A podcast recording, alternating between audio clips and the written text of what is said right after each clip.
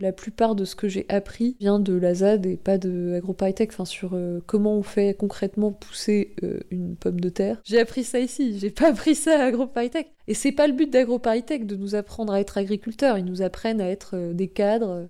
Je vois pas comment, en ne faisant pas plusieurs années de l'agriculture, je vois pas qui on est pour aller dire à des agriculteurs ce qu'ils doivent faire. Comment tu conseilles des gens quand t'as même pas fait le truc toi-même?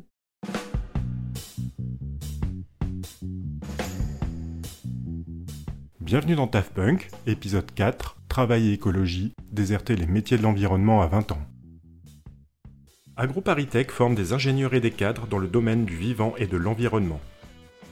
Sur la page d'accueil de son site internet, AgroParisTech annonce vouloir participer à la préservation du vivant en formant des citoyens engagés pour former un avenir soutenable. Le 30 avril 2022, salle Gaveau à Paris, a lieu la traditionnelle cérémonie des remises des diplômes d'AgroParisTech. Pour ces grandes écoles, cette cérémonie est un rituel de passage réunissant élèves, parents et enseignants, un moment solennel marquant la fin d'un apprentissage où l'on se remercie, où l'on se dit au revoir et bonne chance. Lors de cette soirée, huit étudiantes et étudiants montent sur scène pour livrer un discours dont ils n'ont pas révélé le contenu. Les diplômés de 2022 sont aujourd'hui réunis une dernière fois après trois ou quatre années à AgroParisTech. Nous sommes plusieurs à ne pas vouloir faire mine d'être fiers et méritantes d'obtenir ce diplôme à l'issue d'une formation qui pousse globalement à participer aux ravages sociaux et écologiques en cours. Ce discours diffusé sur Internet obtient un retentissement immédiat, 100 000 vues en moins de 24 heures et près d'un million de vues un an et demi après sa mise en ligne. À vous qui sentez un malaise monter sans pouvoir le nommer, qui trouvez souvent que ce monde est fou, qui avez envie de faire quelque chose mais ne savez pas trop quoi, nous voulons vous dire que vous n'êtes pas les seuls à trouver qu'il y a quelque chose qui cloche. Car il y a vraiment quelque chose qui cloche. Nous refusons de servir ce système et nous avons décidé de chercher d'autres voies de construire nos propres chemins. Parmi ces jeunes diplômés se trouve Gwen qui a décidé de rejoindre la ZAD de Notre-Dame-des-Landes. Rencontre avec Gwen. Je viens d'un milieu euh, très aisé, plutôt une famille de médecins. Il n'y a pas d'ingénieur euh, dans ma famille proche. On m'a poussé à faire des études un peu classe, mais euh, pas particulièrement à devenir ingénieur.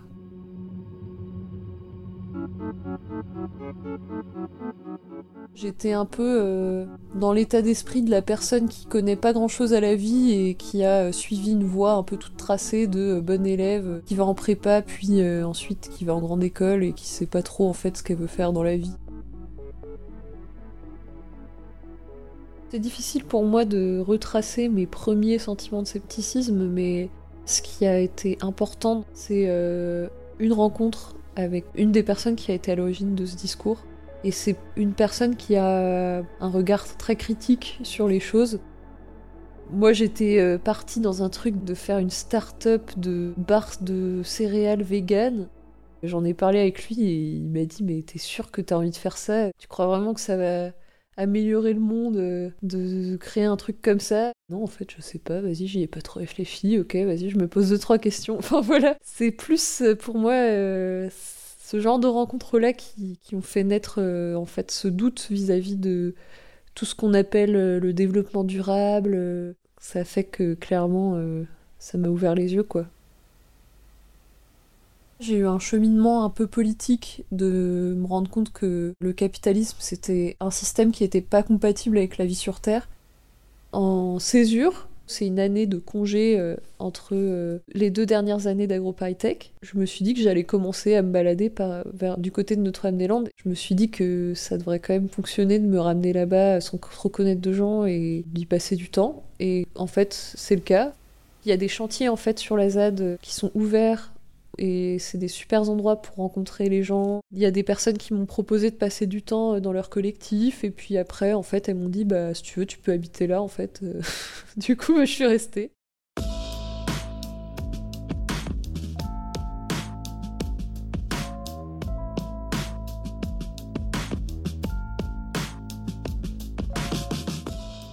Il y a eu euh, l'envie de faire quelque chose à la remise des diplômes euh, parce qu'on se rend bien compte que c'est le moment de parler en fait euh, à des gens qui s'apprêtent à, se lancer dans le monde du travail, qui s'apprêtent à prendre un crédit, euh, qui s'apprêtent à faire des enfants. On s'est dit que c'était le moment de, s'adresser à eux peut-être une dernière fois, quoi, de déclencher des questionnements sur c'est quoi notre rôle dans la société quand on choisit de faire des boulots que nous propose AgroParisTech, quoi.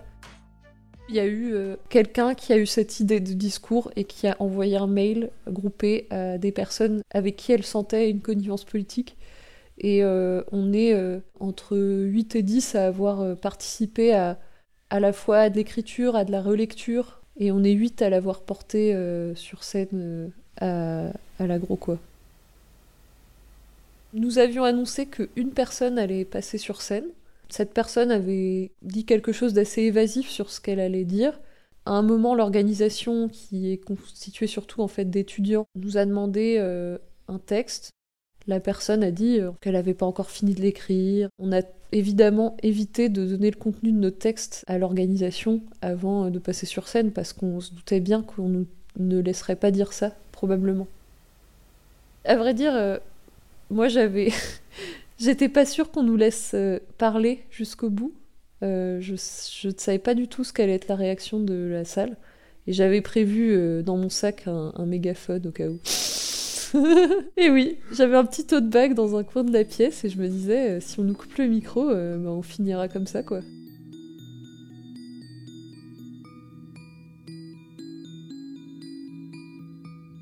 Notre discours, une fois qu'on l'a posté, en moins de 24 heures, il a atteint 100 000 vues. Ça a direct fait du bruit. En deux jours, euh, on a été inondé de demandes de journalistes, tous les médias en parlaient.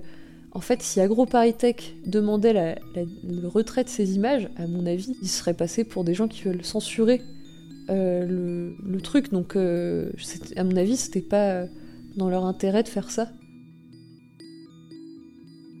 J'ai pas eu peur, mais je sais pas, je crois que j'étais un peu excitée par ça. Euh, je trouvais ça un peu fou. Après, on était un peu stressés de qu'est-ce qu'on pouvait faire de ça, de cette ouverture d'une fenêtre médiatique. Au début, on est allé un peu euh, à se dire on va parler à plein de médias et essayer de faire de porter des voix comme les nôtres. Euh, pour moi, c'est des idées anticapitalistes qui, dans le débat public, sont, sont criminalisées ou invisibilisées. On a commencé par aller voir plein de médias et puis on a trouvé ça un peu chiant, notamment euh, quand une de nos camarades s'est retrouvée sur RMC et qu'ils ont essayé de la, de, la, de la, détruire en direct. On était un peu un peu refroidi, même si je trouve qu'on est très bien sorti par ailleurs, mais enfin, on s'est dit qu'en fait, on faisait leur jeu, on, se stressait euh, pour des journalistes à euh, qui on ne devait rien, en fait.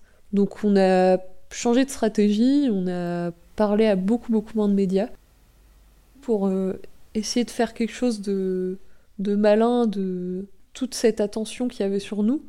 On s'est dit qu'on on pouvait euh, faire un, appel à rassemblement de tous les gens qui en avaient marre de leur boulot de merde. On se rassemble un samedi devant une mairie. On a écrit un appel, on l'a filmé, on l'a diffusé. Et ça n'a pas eu du tout le même euh, énorme audience, quoi. Grenoble, il y a eu des rencontres euh, d'une trentaine ou quarantaine de personnes. Enfin, il y a eu quand même des villes où des gens sont sortis de chez eux, se sont rencontrés se sont parlé, euh, ont peut-être fait des choses ensemble par la suite. Donc euh, en soi, euh, c'est déjà super. Voilà. Bah moi j'étais à Nantes, on était une trentaine, bon d'accord, clairement, beaucoup de gens qui venaient de la ZAD, mais pas que quand même. on a fait un super pique-nique, voilà, donc c'était bien quand même.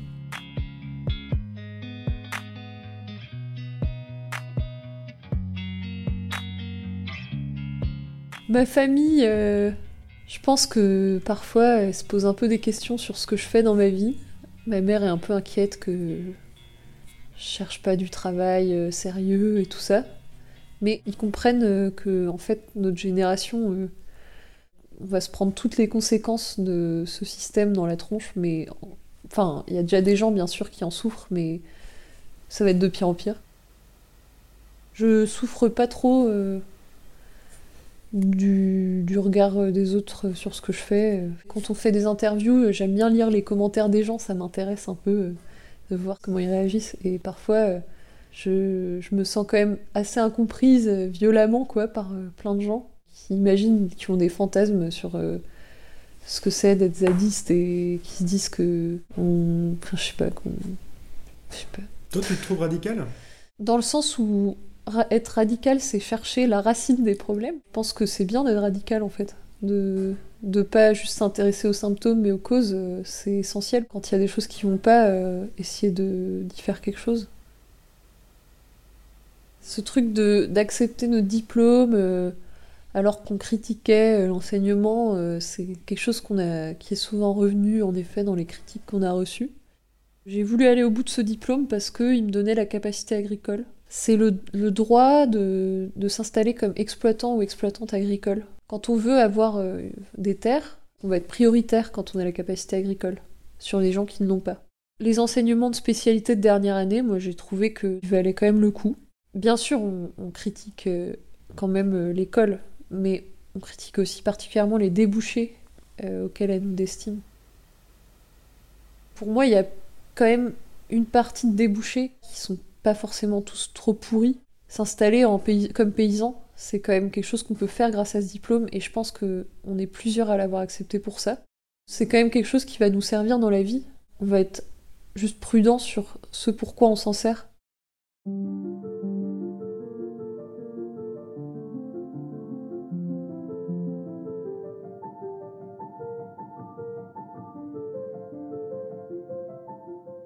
La radicalité de nos discours, euh, Enfin, moi, personnellement, je la maintiens complètement. Je regrette aucun des mots qui sont prononcés euh, dans ce discours et les ravages en cours, ils sont tellement euh, énormes que ces quelques mots, ils suffisent même pas à décrire l'atrocité de la réalité, quoi.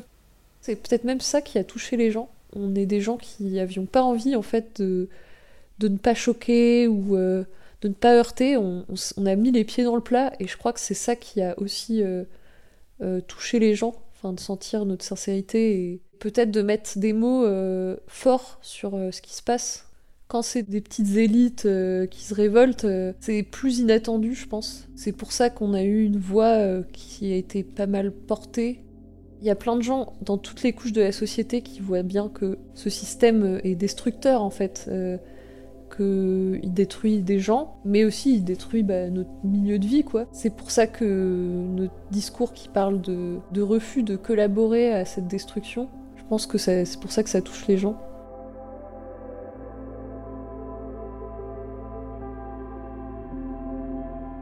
Je vis à la ZAD où je fais des activités euh, agricoles vraiment pour euh, nous nourrir, nourrir euh, les gens autour de nous. Ça n'a pas pour but de nous rémunérer avec de l'argent, mais plutôt de nous nourrir quoi. Et ça, euh, ça me prend euh, en fait beaucoup de temps. La ZAD, les gens ont peut-être une image différente de ce qui s'y passe parce que globalement, la majorité des gens travaillent beaucoup trop, sont en surménage. on essaye de déconstruire pas mal de trucs à la ZAD, mais le rapport au travail, euh, on n'est vraiment pas très bon là-dessus. On a à la fois nos activités de subsistance, mais on a toutes nos activités d'autogestion politique euh, d'autogestion de justice. On doit réapprendre en fait la vie euh, ensemble euh, à petite échelle et, ça prend beaucoup de temps et d'énergie.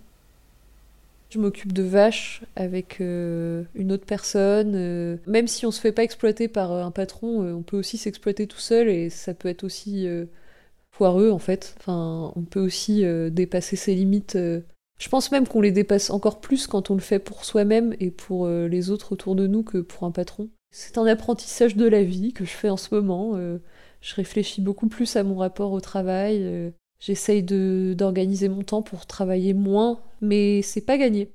Comme une grande partie des habitants et habitantes, euh, je vais à plein de réunions, à des assemblées générales. C'est une vie où on se réapproprie nos moyens de subsistance. Ça prend du temps en fait déjà de fabriquer son alimentation, réparer ses outils soi-même, des outils euh, un peu vieux quand même, euh, qui tombent souvent en panne, comme des vieux tracteurs et tout. Faire soi-même, ça coûte beaucoup moins cher, mais ça prend beaucoup de temps et d'énergie.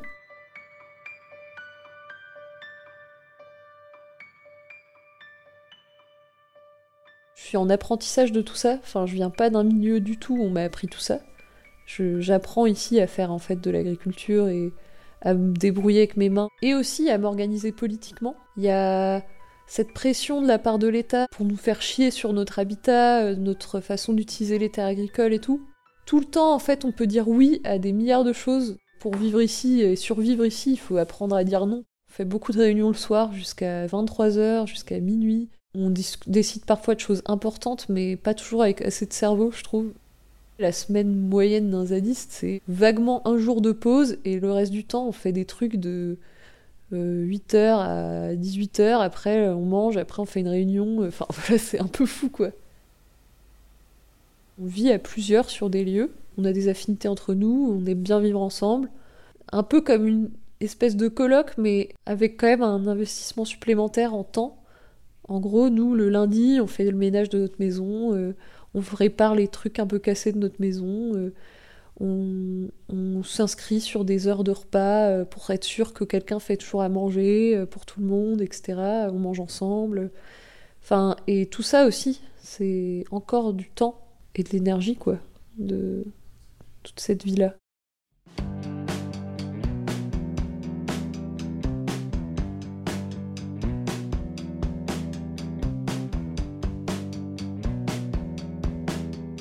La plupart de ce que j'ai appris vient de la ZAD et pas de AgroParisTech, enfin sur euh, comment on fait concrètement pousser euh, une pomme de terre. J'ai appris ça ici, j'ai pas appris ça à AgroParisTech. Et c'est pas le but d'AgroParisTech de nous apprendre à être agriculteurs. Ils nous apprennent à être euh, des cadres. Pas les gens qui font, mais les gens qui réfléchissent aux trucs, qui les pensent. Mais en tant que cadre, mais je sais même pas ce que j'aurais apporté aux gens parce que vivre sur la ZAD me, chaque jour me rappelle mon ignorance sur l'agriculture, quoi. Ce, truc tellement complexe qu'est l'agriculture. Enfin, je, vois pas comment, en ne faisant pas euh, plusieurs années de l'agriculture, je vois pas qui on est pour aller dire euh, à des agriculteurs ce qu'ils doivent faire. Enfin, je comprends même pas comment c'est possible, quoi. Et pourtant, c'est ce que font la plupart des gens quand ils sortent d'AgroParisTech. Enfin, une partie des gens, ils vont aller bosser dans les chambres d'agriculture, faire conseiller et tout ça. Mais je me demande comment tu conseilles des gens quand t'as même pas fait le truc toi-même. Après, peut-être euh, ils l'ont fait euh, par des expériences de stage, ils ont fait de l'agriculture, etc. Mais je pense qu'il y a plein de gens, ils ont quand même pas beaucoup touché de la terre et ils se retrouvent à conseiller les autres. Mais bref. L'éco-anxiété, je l'interprète comme ben, l'inquiétude vis-à-vis de la destruction de notre milieu de vie. Euh, clairement, moi, ça me touche beaucoup. Je questionne beaucoup le fait de faire des enfants parce que je me dis, mais ça va être quoi leur vie Même moi, je développe des allergies euh, et je pense que c'est à cause de tous les perturbateurs endocriniens qu'il y a dans notre milieu.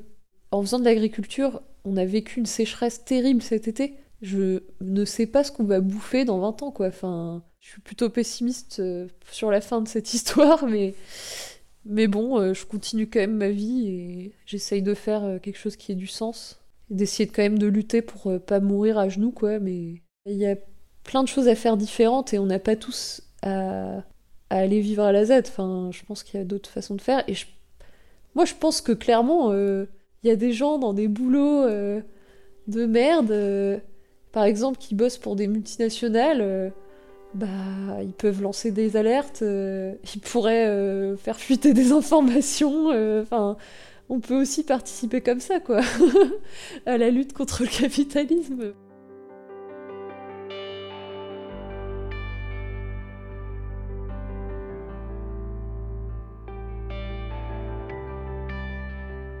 Travailler moins, euh, c'est important pour euh, pouvoir euh, faire aussi des choses pour soi-même. S'autonomiser du, système marchand, en fait, c'est hyper important. Enfin, avoir une main sur ses propres moyens de subsistance, pour moi, c'est capital et on n'a plus vraiment accès à de la terre, on n'a plus accès à la fabrication des objets de notre quotidien. Après, pour moi, euh, travailler moins mais continuer d'être cadre euh, dans une multinationale, euh, c'est un bon début, mais on va dire que pour moi, ça peut être aussi une façon pour le capitalisme de se rendre plus supportable et de, de, continuer à exister en, évoluant un petit peu, en donnant un peu plus de temps à ses, employés surmenés. Mais en fait, enfin, ça peut être aussi une façon pour euh, le capitalisme de survivre plus longtemps. C'est bien que on ait tous et toutes pas besoin de travailler euh, plus que ce qu'on en est, ce qu'on a envie et ce qu'on est capable et ce dont on a besoin. Mais je, je maintiens qu'il y a plein de gens qui feraient mieux de démissionner complètement de leur travail parce que leur boulot, ça sert juste à faire de la grosse merde, quoi. voilà.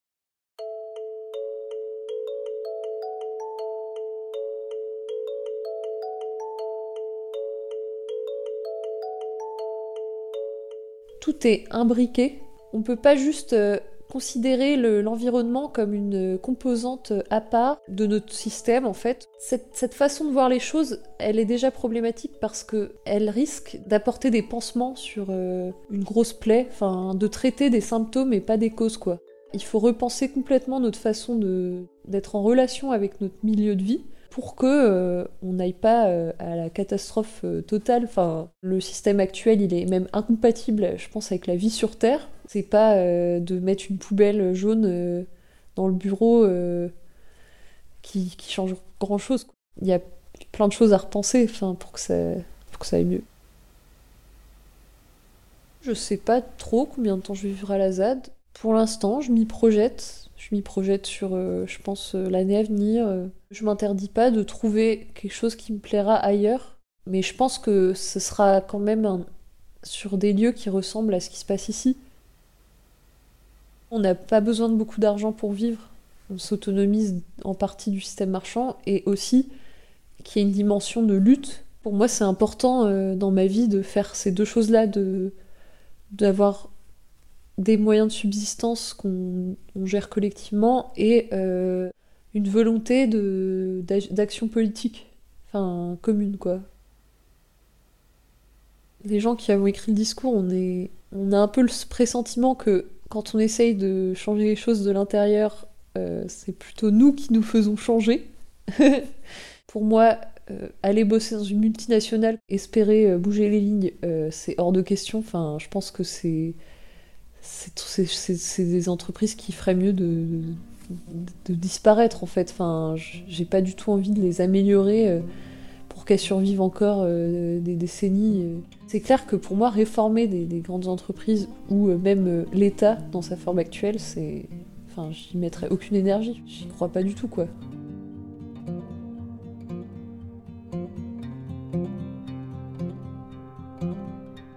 Je vis avec des sous que j'ai reçus de ma grand-mère sur un livret, quoi. J'ai pas encore 25 ans, mais je pense que quand j'aurai 25 ans, euh, c'est possible que je me mette au RSA. De toute façon, ici, on vit avec très très peu d'argent. Enfin, on n'a pas besoin de beaucoup de sous parce qu'on fabrique euh, nous-mêmes euh, notre bouffe. On se ruine pas à aller à la Biocop. On fait nous-mêmes nos légumes bio, nos, notre patates bio, notre fromage bio, tout ça, tout ça. On fabrique des habitats pas chers. On se chauffe au bois qu'on coupe dans nos haies. Enfin, on est très autonome, donc je dépense peut-être 200 euros par mois, quoi. Il y a des étudiants euh, d'écoles d'architectes, d'urbanisme, euh, qui sont déjà venus ici euh, faire, des, faire des projets. Il y a des gens qui viennent en thèse, des gens qui font de l'ethnologie, de la sociologie. Peut-être que ça intéressera les institutions, ce qui se passe ici, mais pour l'instant, elles ont plutôt envie qu'on disparaisse. Et pour nous, je pense qu'on représente une menace pour pour ces institutions, on, présente une menace pour l'ordre républicain parce que clairement on montre qu'on peut s'émanciper de l'industrie, euh, du travail, parce que quand on n'a pas besoin d'acheter des trucs, on n'a pas besoin de travailler pour gagner de l'argent, euh, enfin du travail salarié, je veux dire, parce que on fait d'autres types de travaux ici quand même. Et on montre aussi que en fait, euh, on peut essayer de s'autogérer politiquement. On essaye de discuter un peu entre nous, même s'il y a quand même des conflits assez graves ici, faut pas le nier. Mais je sais pas si l'État admettra un jour que ce qui se passe ici, en fait, c'est vraiment intéressant et ça pourrait être un projet de société, quoi. C'en est un, en fait.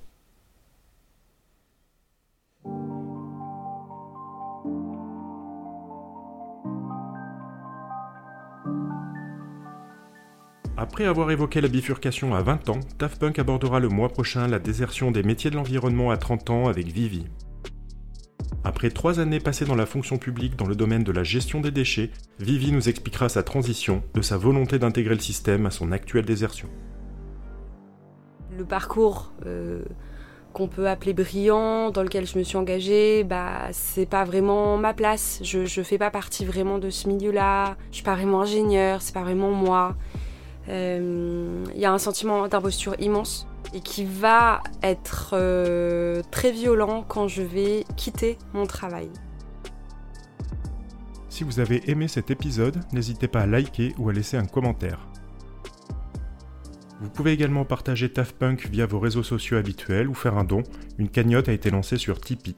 Vous trouverez le lien sur la page Facebook de TAFPunk, l'adresse mail pour me contacter, ainsi que plus de contenu à propos de cet épisode. Rendez-vous le mois prochain.